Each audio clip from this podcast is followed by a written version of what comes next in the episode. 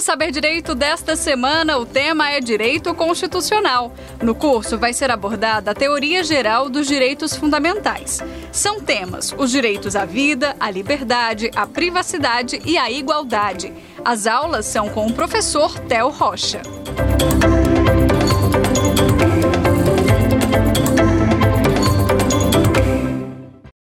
Olá, meu nome é Tel, sou professor e advogado, especialista em Direito Público e em Direito do Trabalho e hoje estou aqui no programa Saber Direito da TV Justiça para falar sobre direitos fundamentais na jurisprudência do Supremo Tribunal Federal. Na aula passada nós falamos sobre a teoria geral dos direitos fundamentais. Abarcamos os assuntos relativos à eficácia horizontal e vertical dos direitos fundamentais, as gerações de direitos fundamentais, as dimensões objetiva e subjetiva e suas características. Além disso, é, nós paramos no, no, tema sobre conflito de direitos fundamentais. Nós voltaremos a, a, a falar sobre esse assunto nesta aula. Agora, sobre direito à vida. Essa aula vai tratar sobre direito à vida. Nós vamos tratar sobre o início e o término da vida. Quais são as questões jurídicas que envolvem essa temática? A concepção, as concepções possíveis do direito à vida. Então, venha comigo e vamos para a aula. Primeiro, encerrando a, a aula anterior, eu tinha parado sobre conflito de direitos fundamentais. Olha só, a situação é a seguinte: às vezes, o exercício do seu direito fundamental pode restringir o direito fundamental do outro. Isso acontece várias vezes. Eu acabei de dar um exemplo aqui relativo ao direito à informação e o direito à vida privada. O direito de o direito de você ter sua vida, viver sua vida pacificamente, sem que as pessoas interfiram, sem que mexam no seu passado. Na hipótese, nós vimos no quiz que o Supremo Tribunal Federal entendeu que é incompatível com a Constituição Federal. Mas nós vamos ver outras situações aqui em que o conflito entre os direitos existe, de fato, em direitos expressos no texto constitucional. Não só interpretações, mas direitos expressos que estão conflitando. E como é que resolve nessas situações? Bom, quando a gente fala de conflito de regras, conflito de normas infraconstitucionais, nós utilizamos a regra do tudo ou nada. Ou seja, ou aplica a regra que você entende como adequada e justa para o caso e exclui a outra, ou não aplica. Não tem um meio termo nessa teoria. Agora, quando a gente fala de direitos fundamentais, a pegada é diferente. Você tem um direito que não se sobrepõe ao outro, porque os dois possuem a mesma força normativa. Um direito tem igual valor ao outro. Um direito à vida tem o mesmo valor que um direito à liberdade. O direito a informação, o direito à liberdade de expressão tem o mesmo valor do direito à, à privacidade. E então como é que fica? Como resolve esses conflitos? No âmbito do Supremo Tribunal Federal, nós temos ah, consolidado o entendimento que na, na hipótese em que houver conflito real, porque às vezes o conflito é aparente, só parece ser um conflito entre direitos fundamentais, quando na verdade não é, em conflitos reais entre direitos fundamentais, ou seja, colisão entre eles, nós utilizamos da técnica da ponderação e do princípio da proporcionalidade em sentido amplo, que abrange a adequação, a necessidade e a proporcionalidade em sentido estrito. Na técnica de ponderação e no princípio da proporcionalidade, eu vou verificar em que, em que medida eu vou restringir cada direito para dar uma solução mais adequada e mais justa para o caso. Veja que eu não falei que eu vou aplicar um direito em sobreposição ao outro. Eu não vou fazer a regra do, do, do todo ou nada. Ah, aqui prevalece o direito à informação e pronto. Eu vou utilizar uma técnica de ponderação. Beleza, eu tenho direito à informação, eu tenho direito à privacidade. Será que eu posso restringir um pouco a privacidade, dando maior espaço para o direito à informação e restringindo em alguns aspectos para também não excluir, não suprimir o direito à privacidade? É isso que faz a técnica da ponderação. E a proporcionalidade, em sentido é, é, amplo, é justamente isso. Eu verifico a adequação, a adequação da, da medida, ou seja, se o meio que eu quero utilizar para restringir aquele direito é o adequado, é o correto. Verifico a necessidade para ver se não existe outra possibilidade de garantir os dois direitos, a convivência harmônica entre os dois direitos.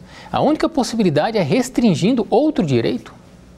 Se for sim, a gente passa para a próxima etapa, que é a proporcionalidade em sentido estrito.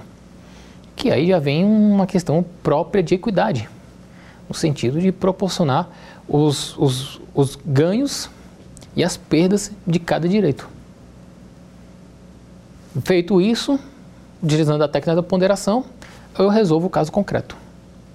Ok? Então, entre conflitos de direitos fundamentais, eu utilizo a técnica da ponderação e da proporcionalidade para verificar qual é o direito mais adequado para aquele caso. Ou melhor, qual direito deve prevalecer para aquele caso, em maior medida. Porque, mais uma vez, os direitos não são suprimidos um pelos outros. Eles possuem o mesmo valor e não excluem, não se excluem. Ok? Agora vamos falar sobre o assunto principal da aula de hoje, que é justamente o direito à vida. Veja, a Constituição Federal, lá no artigo 5 caput, assegura a todos o direito à vida. Mas ela não define o que é vida. E nem poderia, e nem poderia. Até porque a concepção de vida varia de acordo com cada, com, com cada ideologia, com cada, com cada perspectiva filosófica. Numa filosofia existencial, vida é uma coisa. Na religião, vida é outra. No direito, vida é ainda outra, é diferente das duas. Então, como é que a gente pode analisar o direito à vida se a gente não sabe nem definir o objeto dele? Qual é o objeto do direito à vida? É a vida. Mas o que é a vida? Não sei. A gente vai ter que verificar, fazer uma análise, na verdade, é, hum, filosófica. Vamos ter que buscar no existencialismo a, a definição do que seria vida na religião. Não é por menos que o Supremo Tribunal Federal, no julgamento do, das ações relativas às pesquisas científicas das, é, que utilizam células-tronco embrionárias, chamou diversos, diversas associações, diversas entidades de todas as ordens para poder debater justamente sobre vida, início e término. Quando que inicia a vida? Você sabe me dizer? Pois é, o STF também teve dúvida e pesquisou essas entidades. Mas vamos primeiro analisar uma concepção do direito à vida. Umas concepções, né? Na verdade são duas. A concepção negativa e a concepção positiva. A concepção negativa, ela surge ali no século XVIII, século XIX, em que bastava que o indivíduo permanecesse vivo, que já estaria garantido o direito à, viva, à vida. Eu não te dou os instrumentos necessários para você alcançar a sua, a seu objetivo de vida. Aquilo que você planejou para a sua vida. Planejamento de vida, olha só. Planejamento de vida é um direito também. A autodeterminação que você possui fica limitada porque você não tem os, os, os instrumentos necessários para alcançá-la.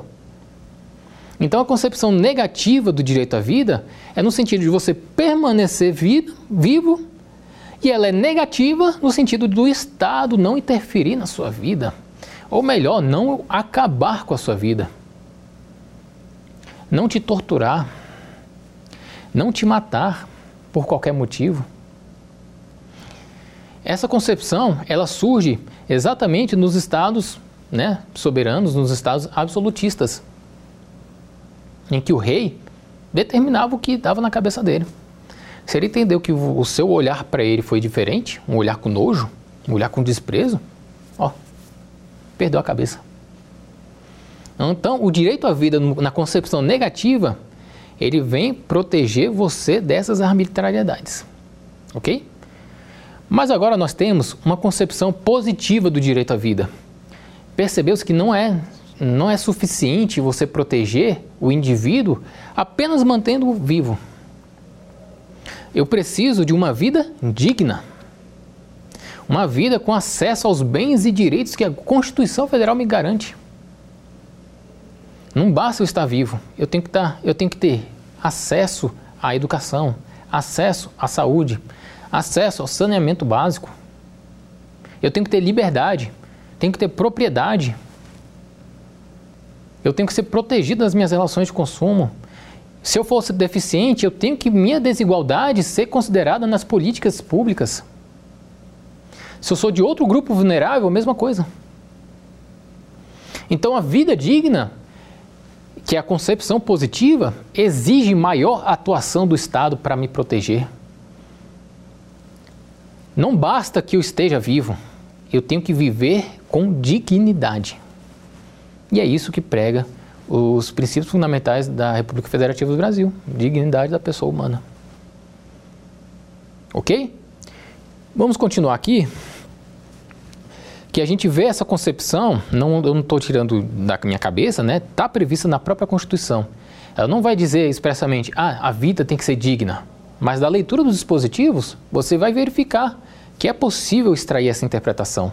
Não é interpretação arbitrária, não é interpretação sem fundamentos.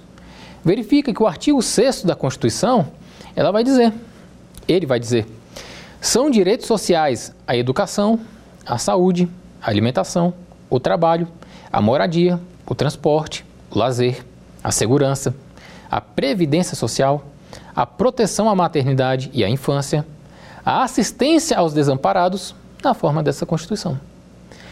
Por que, que eu tenho que ter tantos direitos assegurados se não é para ter uma vida digna? O artigo 5 o inciso 3 fala: ninguém será submetido a tortura, nem a tratamento desumano ou, des, ou degradante. Veja que numa concepção negativa bastava eu estar vivo. Não importa se eu era torturado, você está vivo. Não importa se eu tinha pena cruel, pena de trabalho forçado, você está vivo. Seu direito está garantido. A concepção positiva fala: não, peraí, isso não é vida, não. Cadê a dignidade? E aí vem o artigo 5, o inciso 47, e ele fala: não haverá penas. E a linha A fala: de morte. Pena de morte não tem, salvo guerra declarada. Não haverá pena. A linha B, de caráter perpétuo, ou seja, pena para sempre. Não haverá pena de trabalhos forçados, de banimento e penas cruéis. Então, quando a gente fala de que não haverá penas cruéis, penas de banimento, pena de morte, eu tô, na verdade, a pena de morte por si é a concepção negativa. Você tem que estar tá vivo, então não vou te matar. Mas a concepção positiva fala: não basta estar tá vivo, eu tenho que viver dignamente, então não vou te torturar, não vou te banir do, do país, não vou aplicar uma pena cruel e você está garantido seu trabalho ou seu, a sua vida digna. Ok? Interessante notar que na última aula eu falei que não existiria direito absoluto, é a característica da relatividade dos direitos fundamentais. Mas só que a doutrina majoritária fala que temos uma exceção, ou melhor, algumas exceções. E uma delas seria justamente esse inciso terceiro do artigo 5 quando ele fala que ninguém será submetido a tortura nem a tratamento desumano ou degradante. Porque se eu falo que o direito é absoluto, ou melhor, que o direito é relativo, eu vou excepcionar em algumas hipóteses. Por exemplo, o direito à vida é o direito mais importante que existe aqui na nossa Constituição porque é um pressuposto dos demais direitos.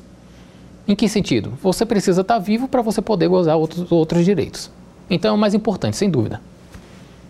Mas até a vida é relativizada. Como nós vimos aqui, a pena de morte, em regra, é vedada. Mas se tiver guerra declarada, eu posso ser morto pelo Estado. Pena de morte. Agora, em relação ao tratamento degradante e a submissão à tortura, não existe exceção. Em que hipótese eu poderia ser torturado? Me responda. Então, aqui nós teríamos um direito absoluto. Fica aí de reflexão. Agora vamos é, estudar agora sobre o início da vida. É um debate extenso, é um debate é, profundo que o Supremo Tribunal Federal teve que enfrentar. Chegou uma ação sobre o, a lei de um, um dispositivo específico da lei de biossegurança que possibilitava a, a, que pesquisas científicas sejam realizadas em, célula, em células tronco embrionárias. Por quê? Porque essas células tronco embrionárias seriam as melhores, de acordo com a ciência. Nem me atrevo a dizer o porquê, porque não é minha área. Mas o STF teve que se que aprofundar nesse tema e teve que dizer quando que se dá o início da vida. Porque algumas entidades, algumas associações falavam, essas células tronco embrionárias possuem vida. E quando você realiza pesquisa científica sobre elas, você está excluindo, você está restringindo, está suprimindo esse direito. Pois bem, o Supremo Tribunal Federal, como eu falei anteriormente, chamou diversas entidades, diversas associações, associações inclusive religiosas, médicas, científicas, de todas as ordens. Chamaram em que, em que condição, né? Como amigos curi, amigos da corte. Eles estavam lá para ajudar a corte a definir alguns conceitos que não é da área, que não são da área do direito. O que, que o STF entendeu nessa hipótese? Olha só. O STF entendeu que no caso das células tronco embrionárias, na verdade elas só possuem um potencial de se tornar uma vida humana, de se tornar uma pessoa humana. Embrião, embrião não é humano. Embrião, e é isso aí tem expresso lá no texto do voto do relator. Embrião é embrião, feto é feto e pessoa humana é pessoa humana. Não podemos confundir. Cada um vai ter um âmbito de proteção no direito. O que o direito constitucional, o que a Constituição Federal protege, é o direito da vida da pessoa humana. O embrião humano e o feto são protegidos pelo direito comum. Não cabe à Constituição essa proteção. Tá, mas como eu vou definir que a pessoa está viva? Aqui, de acordo com o STF, né, levaram em consideração o, a, uma, a, uma interpretação a contrário senso, no sentido de que o Conselho Federal de Medicina entende que morte existe quando não tem mais atividade cerebral. Encerrar as atividades cerebral, cerebrais, a pessoa está morta. Então, por outro lado, eu preciso ter a formação do meu cérebro a formação neurológica para que esteja vivo. Nesse sentido, o STF entendeu que a vida vai iniciar com a formação da placa neural. Formou-se a placa neural, está vivo. Agora, o interessante nesse julgado é porque essas células tronco, ou melhor, esses embriões que são coletados, essa, essas células tronco para pesquisas, eles são inviáveis. Não existe possibilidade alguma desses embriões se tornarem pessoas. Olha o que diz o artigo 5 aqui da Lei de Biossegurança. É permitida para fins de pesquisa e terapia a utilização de células tronco embrionárias obtidas de embriões humanos produzidos por fertilização in vitro e não utilizados no respectivo procedimento. E aí vai colocar as condições. Essas condições são fundamentais, fundamentais. Porque o STF diz que essas condições estabelecidas aqui no texto da lei, elas são, como posso dizer, são garantias, são razoáveis, são proporcionais àquilo que ela pretende, o objetivo que ela pretende alcançar. Ou seja, vou utilizar é, esses embriões humanos desde que sejam embriões inviáveis ou sejam embriões congelados há três anos ou mais. Ou seja, a inviabilidade do embrião se tornar pessoa humana é uma condição essencial para que se, para que se proceda à pesquisa com célula-tronco embrionária. Aqui, o STF, nesse julgado, ele definiu o que seriam essas células tronco embrionárias, né, que eu estou falando, mas não deu o conceito. Então, as células tronco embrionárias são as células contidas num agrupamento de outras, encontradas em cada embrião humano de até 14 dias. Outros cientistas falam que pode girar até 5 dias depois da fecundação. E aqui o STF vai dizer também: inexistência de ofensas ao direito à vida e da dignidade da pessoa humana, pois a pesquisa com células-tronco embrionárias, e aqui ele coloca entre parênteses, e é muito importante destacar, inviáveis biologicamente ou para os fins a que se destinam. São inviáveis. Significa celebração solidária na vida e alento aos que se acham à margem do exercício concreto inalienável aos direitos à felicidade e do viver com dignidade. Dois pontos que eu chamo a atenção nesse trecho.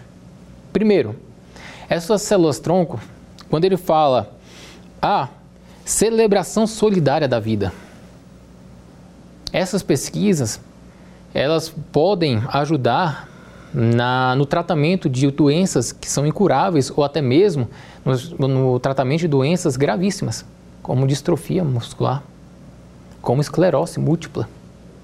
Então, é, a necessidade de utilizar essa célula-tronco, o STF falou que foi demonstrada. Foi demonstrada. E outra coisa que eu queria chamar a atenção é o direito à felicidade. Foi uma das primeiras vezes que o STF citou esse direito. Todos nós temos o direito à felicidade. O direito à felicidade seria decorrente do princípio da dignidade da pessoa humana. Você lembra que eu falei vida digna? Pois é, uma vida digna, mas é uma vida que você tem o direito a pelo menos buscar a felicidade. Se você vai ser feliz ou não, o tempo dirá. Mas você tem o direito a buscar a felicidade. Ok? E aí ele continuou. O ministro relatou: a potencialidade de algo para se tornar pessoa humana já é meritória o bastante para cobertá-la infraconstitucionalmente. Ou seja, se eu tenho um embrião e um feto que tem potencial de ser humano, eu vou dar proteção para ele. Mas não é o direito à vida, não é o direito à vida humana, porque eles não são pessoas. O embrião referido na lei de biossegurança não é uma vida a caminho de outra vida virginalmente nova, porquanto lhe faltam possibilidade de ganhar as primeiras terminações nervosas, sem as quais o ser humano não tem factibilidade com um projeto de vida autônoma e repetível. Veja o que ele falou. Não falta a possibilidade de ganhar as primeiras terminações nervosas, ou seja, a placa neural. Os momentos da vida anteriores ao nascimento devem ser objeto de proteção pelo direito comum. Então, a partir do nascimento, direito à vida, o direito constitucional protege.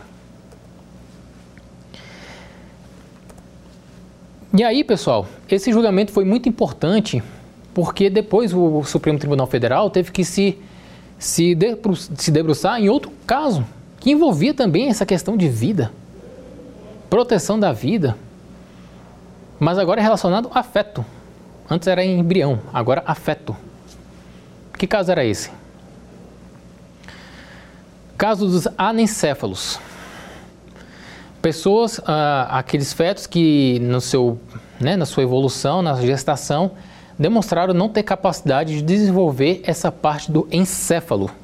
Encéfalo é tudo aquilo que está dentro do crânio, incluindo o cérebro. Mais uma vez, o STF teve que valer da ajuda da ciência, da medicina e até da religião para poder é, julgar esse caso. Então, nesse julgamento do, do STF sobre os fetos anencéfalos, teve participação de diversas entidades, principalmente de entidades religiosas, que estavam né, o ideal, né, com, argumentando no sentido de que você permitir o aborto de fetos anencéfalos seria um pecado, seria um crime previsto no Código Penal. Lembrando que o aborto por si só, ele é crime. O que a gente tem também no Código Penal são hipóteses em que o aborto não é crime, mas a regra é que o aborto é crime. A partir do momento que formou o feto, já é considerado uma vida humana passível de proteção. Então, o que o STF quer julgar nesses casos, ou pelo menos queria julgar nesses casos, queria saber, é o início da vida para fins do aborto do anencéfalo, da possibilidade de aborto do, do feto anencéfalo. E aqui temos a emenda aqui do Supremo Tribunal Federal que ele fala justamente isso. Feto anencéfalo, interrupção da gravidez, mulher, liberdade sexual e reprodutiva, saúde, dignidade, autodeterminação, direitos fundamentais, crime, inexistência. Mostra-se inconstitucional interpretação de interrupção da gravidez de feto anencéfalo ser conduta tipificada nos artigos 124, 126 e 128, incisos do Código Penal.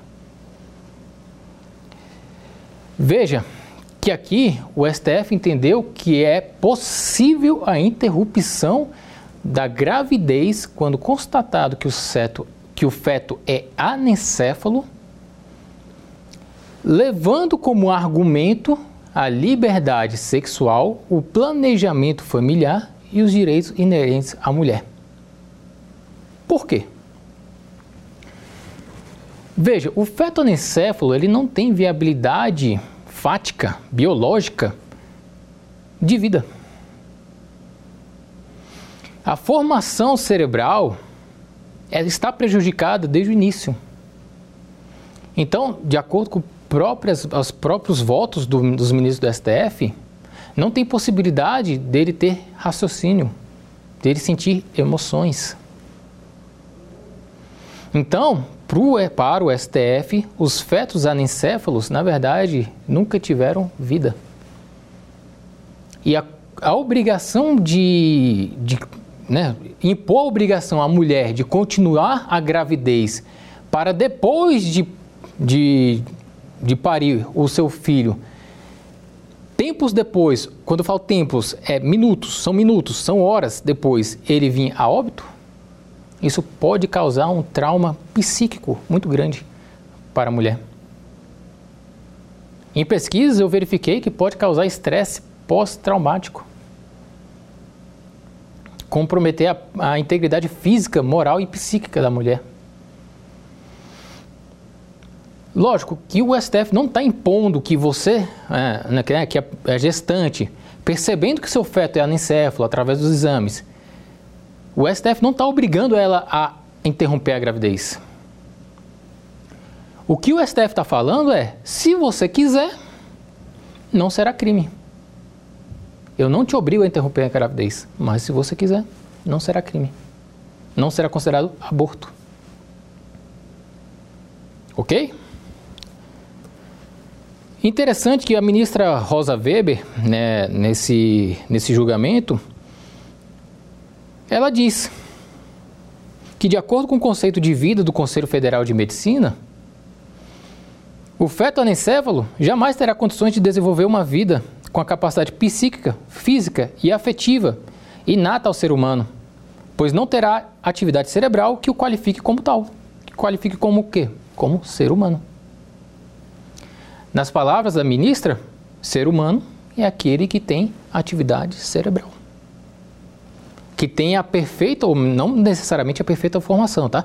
Mas tem a formação pelo menos da placa neural, que é capaz de raciocinar, que é capacidade de desenvolver, um, um, tem uma capacidade psíquica.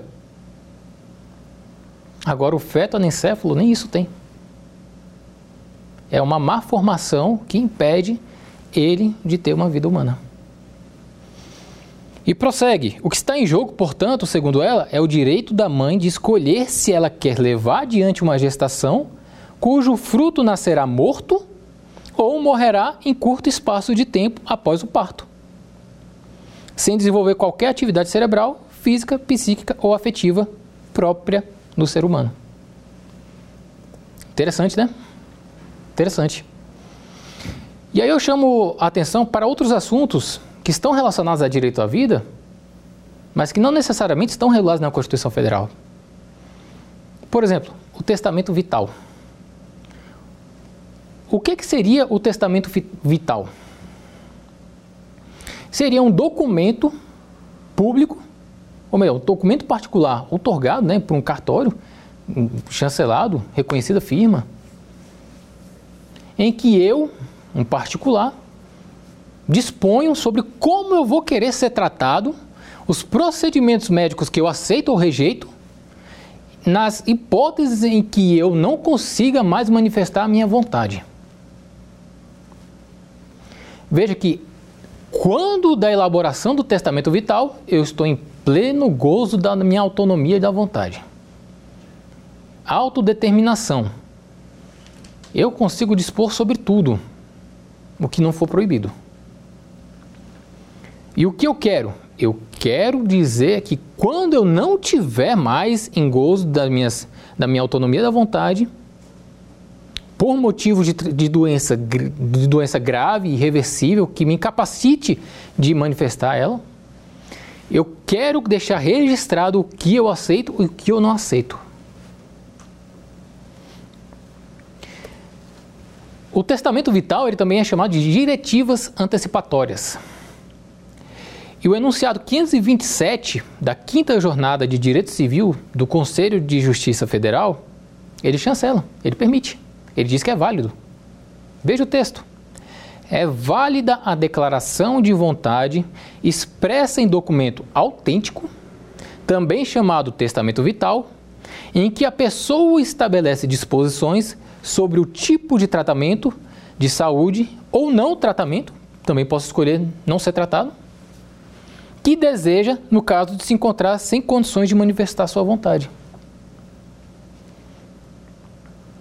Veja, às vezes eu não quero ser entubado. Para mim, a intubação é um, viola tanto minha integridade física que para mim não vale a pena. Eu coloco no testamento vital. Eu falo que se em caso de doença grave, irreversível, se meu quadro clínico não melhorar de jeito nenhum, eu não quero ser entubado. Fica a reflexão sobre a validade sobre esse testamento vital. Mas só que eu vou chamar atenção aqui para algumas modalidades que o André Carvalho de Ramos ele traz sobre modalidades de morte em que envolve o direito à vida e o direito médico, direito à medicina em geral, que seria a eutanásia, a distanásia e a ortotanásia. Esses três assuntos, vocês vão verificar que tem tudo a ver com o que eu estava falando sobre o testamento vital. Vamos lá.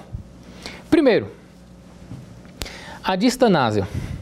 A distanásia consiste na prática de prorrogar por quaisquer meios a vida de um paciente incurável, mesmo em quadro de agonia e dor, o que é denominado também obstinação terapêutica. Ou seja, o cara está com uma doença terminal, uma doença incurável, um quadro clínico irreversível e eu estou aplicando, estou utilizando procedimentos médicos que prolongam a vida dele, é verdade, mas só que lhe causa angústia e dor. Mais do que o aceito. Mais do que aquilo que o homem médio aceitaria. Isso seria a distanásia. Há muitos debates éticos sobre a, a, né, a validade da distanásia. Até que ponto você manter a pessoa viva é relevante considerando a dor e o sofrimento que ela, que ela, que ela tem. É justamente nessas hipóteses em que existe a bioética, que nós falamos lá, no direito de quarta geração, direitos relacionados à bioética. É por isso que nós temos que refletir. Até a possibilidade de desligamento dos aparelhos, que a gente vai ver, eutanásia. Será que não, não já está na hora da gente pensar sobre a possibilidade de isentar os médicos da culpa criminal relativa ao desligamento dos aparelhos daquele que está sofrendo? Ele está vivo, está em estado vegetativo, mas está vivo. Até que ponto, até que ponto a ideia de vida digna é respeitada? Então, em relação à eutanásia, André Cavalho Ramos, ele fala: consiste em ato de término da vida de doente terminal para abreviar a agonia e os sofrimentos prolongados. Hoje, se o médico cometer eutanásia, ele responde. ele responde por homicídio privilegiado. Artigo 121, parágrafo 1. Também chamado de morte doce, né? Homicídio privilegiado, morte doce. Então já não seria a hora da gente começar a refletir até que ponto o sofrimento e a dor tem que prevalecer para eu continuar a possibilidade, a, a, a, vida da pessoa, mesmo que não seja uma vida que a gente possa chamar de digna. Ao contrário da distanásia, a ideia da eutanásia é abreviar a vida do paciente, acabando com o seu sofrimento após a constatação de um quadro clínico irreversível. Agora, a ortotanásia é diferente. A ortotanásia a gente pode resumir em morte natural. Nas palavras do autor, consiste com a anuência do paciente na ausência de prolongamento artificial da vida pela desistência médica do uso de aparelhos ou outras terapias, evitando o sofrimento desnecessário. A ortotanásia consiste na desistência, pois não há esperança de reversão do quadro clínico. Não tem qualquer esperança. Se, se tirar os aparelhos ali, a pessoa morre. Não tem qualquer esperança, expectativa de que ela melhore que o quadro clínico dela melhore. Então, na ortotanásia, nesse sentido, ocorre a suspensão da aplicação de procedimentos artificiais médicos que resultariam apenas em uma morte mais lenta e mais sofrida. Mas o que mata o paciente é a doença e não o médico. E ele deixa claro: não foi o médico que matou o paciente, foi a doença. O médico estava fazendo de tudo para ele manter ele vivo. Mas o que matou ele foi a doença. E é interessante porque a ortotanásia ela é regulada pelo Conselho Federal de Medicina. Na resolução 1805 dispõe que, sendo o quadro irreversível e caso assim o paciente o deseje, o médico está autorizado a não lançar mão de cuidados terapêuticos que apenas terão o condão de causar dor adicional ao paciente. Então veja que a ortotanásia, de acordo com o Conselho Federal de Medicina, é permitido. E aqui eu chamo para um debate que aconteceu na Argentina e depois veio aqui para o Brasil, mas não foi aprofundado tanto no Brasil por questões procedimentais. Mas na Argentina teve seu mérito analisado. A Suprema Corte da Argentina entendeu que o direito à vida, a vida digna, confere também um direito à morte digna. Veja, direito à morte? Como assim? A única certeza que temos nessa vida é que vamos morrer. Será que não temos um direito de escolher como vamos morrer? Será que eu tendo uma opção de uma morte dolorosa e uma morte sem dor, eu, eu não poderia escolher? A Suprema Corte Argentina reconheceu o direito à morte digno a um argentino que se encontrava em estado vegetativo há 20, 20 anos. Na hipótese, a Corte entendeu que, assim como todos possuem o direito a, de autodeterminar seu plano de vida, também o tem de dispor sobre como será a sua morte. Em hipóteses excepcionais de quadros irreversíveis, podendo aceitar ou rejeitar determinados tratamentos médicos. Não se trata, na hipótese, segundo a Suprema Corte Argentina, de eutanásia, mas sim de distanásia. Eu não vou manter a vida da pessoa por meios artificiais. Eu só vou garantir que siga o seu rumo natural. Sem os tratamentos médicos artificiais, procedimentos invasivos. Então, para esse caso, a Suprema Corte entendeu que era garantido a morte digna. Curioso, como eu falei, o paciente estava em estado vegetativo há 20 anos. Então, quem foi que deu autorização? Quem foi que pediu a corte argentina? Os familiares. E aí levanta uma reflexão interessante. Quem seria legitimado a pedir para o judiciário uma morte digna do paciente que não consegue se manifestar? E havendo conflito, como resolver? Imagine que você está em um estado vegetativo, você não consegue se expressar, não consegue manifestar as suas ideias, seus pensamentos, os seus desejos. Está lá, ó, que nem esse paciente, que nem esse autor, aliás, 20 anos em estado vegetativo. Imagine que sua esposa diga que você queria que continuasse vivo. Mas seus pais dizem que você preferiria morrer. E aí, quem decide? Quem tem razão? Complicado, né? Isso aí é um debate que ainda vai ser, vai ser enfrentado pelos tribunais aqui do Brasil, mas esse caso, ou pelo menos um caso parecido, chegou ao Supremo Tribunal Federal. Na hipótese, era um mandado de injunção. O requerente, o impetrante, queria o direito à morte digna. Numa petição do advogado, eu tenho que dizer, tenho que elogiar, uma petição brilhante os argumentos sólidos e comparações em relação aos casos anteriores de feto anencéfalo e também das células tronco embrionárias. Utilizou os argumentos utilizados pelos próprios ministros para pedir a morte digna do paciente, ou do impetrante. Na hipótese, o Supremo Tribunal Federal julgou improcedente né, o mandado de, de injunção por entender que não era medida cabível. Por que, que ele, e aí o porquê é fundamental. O Supremo Tribunal Federal entendeu que na Constituição Federal não há previsão de direito à morte. E o requisito próprio para o mandado de injunção é existir uma norma constitucional que dependa de regulamentação para que o exercício do direito seja pleno, seja efetivado. E onde na Constituição Federal que tem direito à morte? Não tem.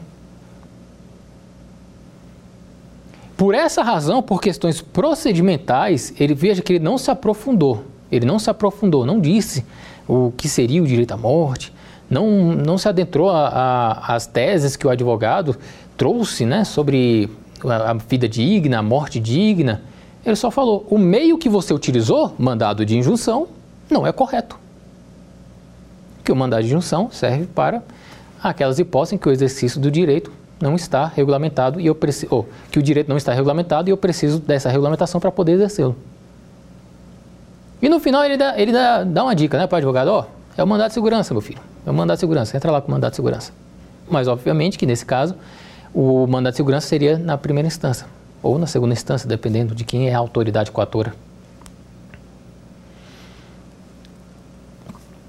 Na hipótese dos autos, o advogado ele sustentou que, ora, se até o Estado tem o direito de me matar em caso de transgressão militar, em caso de crime militar em época de guerra, ora, se o anencéfalo é permitida a interrupção da gravidez, ora, se o embrião eu posso entender como né, inviável e tal, mas ele pode ser realizado pesquisas e no entender do advogado, no entender do advogado, tudo isso se trata de vida, porque eu, porque o impetrante não pode ter um direito a morrer dignamente, não pode ter um direito de morrer sem dor, sem sofrimento.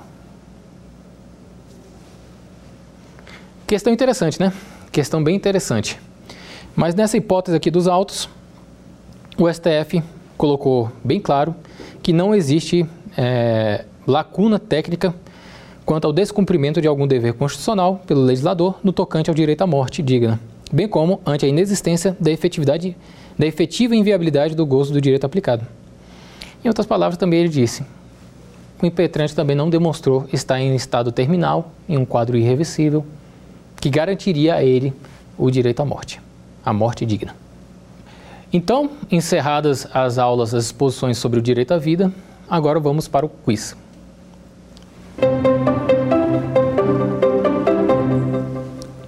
Quais são as concepções do direito à vida? A. Neutra e atuante. B. Objetiva e subjetiva. C. Formal e material. E D. Positiva e negativa. Nesse caso aqui, a concepção correta uh, dos os sentidos possíveis do direito à vida estariam nas concepções positiva e negativa. As demais, por exclusão, não são aplicadas. A concepção positiva quer que a vida seja digna. A concepção negativa fala que basta estar vivo para que o direito seja garantido. Mais uma vez, a concepção negativa não protege o indivíduo, não protege a vida humana dos demais fatores que são necessários à plenitude da sua, do seu planejamento de vida. Já a concepção positiva, que é uma vida digna com acesso a todos os bens e direitos inerentes à vida, à dignidade da pessoa humana. Então tem que ter acesso à saúde, acesso à educação, acesso a todos os direitos sociais, aos direitos econômicos, aos direitos sociais, aos direitos culturais, direitos individuais, direitos coletivos e difusos, enfim, tudo o que for necessário para a promoção da dignidade da pessoa humana. Ok? Vamos para a próxima questão. O direito à vida é considerado um. Letra A.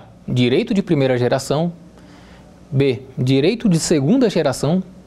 C. Direito de terceira geração. Ou D. Direito de quarta geração. O direito à vida, na sua concepção negativa e positiva, tanto faz, é um direito de primeira geração. Por quê?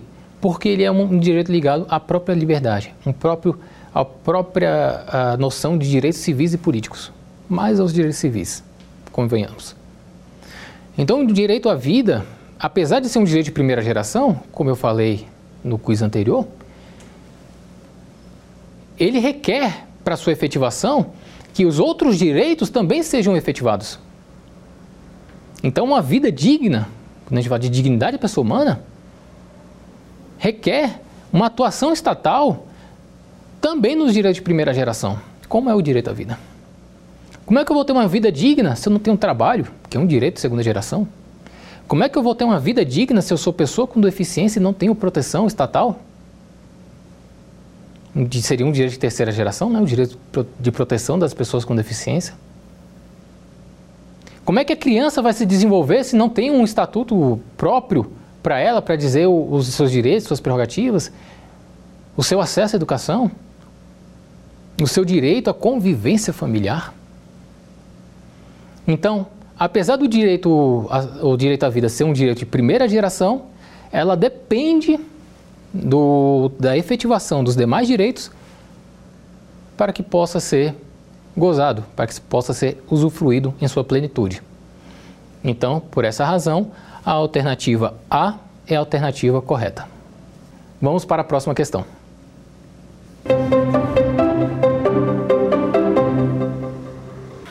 Em relação à pena de morte, a Constituição Federal de 1988 estabelece que A. Será permitida em relação aos crimes hediondos. B. Será aplicada pelo Tribunal do Júri.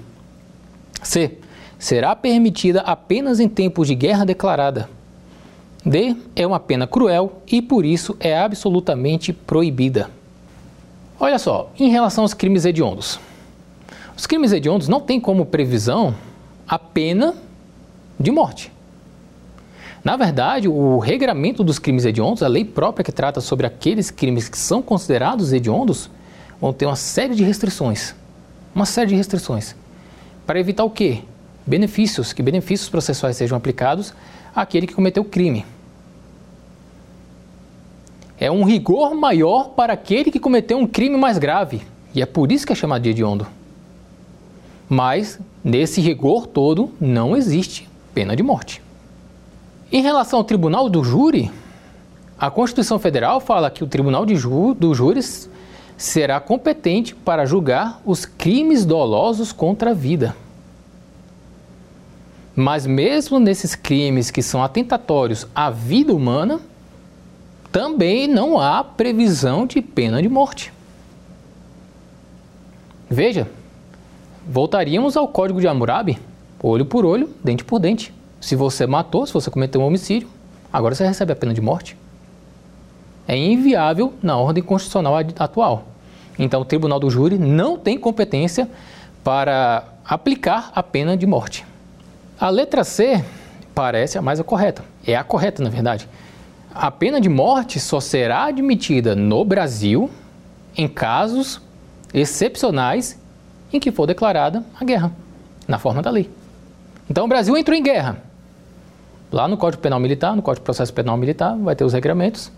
Se você transgredir alguma, alguma conduta, né, se você uh, praticar alguma conduta tipificada como crime de guerra e que tenha pena como pena de morte, seu direito à vida foi relativizado. Mais uma vez, o direito à vida não é absoluto. Apesar de ser o principal direito para você poder exercer os demais, ele não é absoluto. E por curiosidade, nesse caso, a pena de morte será por fuzilamento. E a letra D fala que a pena de morte é uma pena cruel e por isso é proibida. O que também não é verdade. Pena de morte e penas cruéis são diferentes. Penas cruéis é aquelas que afetam a própria integridade física, psíquica, moral do indivíduo. Aliás, a tortura é uma pena cruel.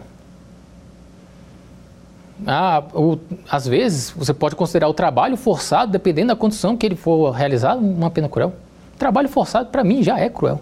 Você está realizando uma atividade e não está sendo nem remunerado por isso. É uma pena. E é proibida também, né? Mas pena cruel e pena de morte são proibidas porque o texto da Constituição definiu que são proibidas. E não porque a pena de morte é uma pena cruel. A sequência de causa e consequência não é válida. Só é proibida porque é uma pena cruel? Não. Pena de morte e penas cruéis são proibidas porque o texto entendeu que deveria ser proibido. Ok? Então a alternativa correta seria a alternativa C. E é isso, pessoal. Eu agradeço a atenção de todos. É, nós, nessa aula, vimos sobre os aspectos relacionados ao conflito de direitos fundamentais. Debruçamos sobre o direito à vida, teorias existentes sobre o início e fim da vida, concepções positivas e negativas e julgados do STF. Na próxima aula, nós trataremos sobre direito à liberdade. Espero vocês e até mais dar alguma sugestão de tema para os cursos do Saber Direito? Então mande um e-mail para a gente, saberdireito.stf.jus.br ou entre em contato pelo WhatsApp. O número é esse que aparece na sua tela. Você também pode estudar pela internet. Acesse nosso site tvjustiça.jus.br ou pode rever as aulas no canal do YouTube TV Justiça Oficial.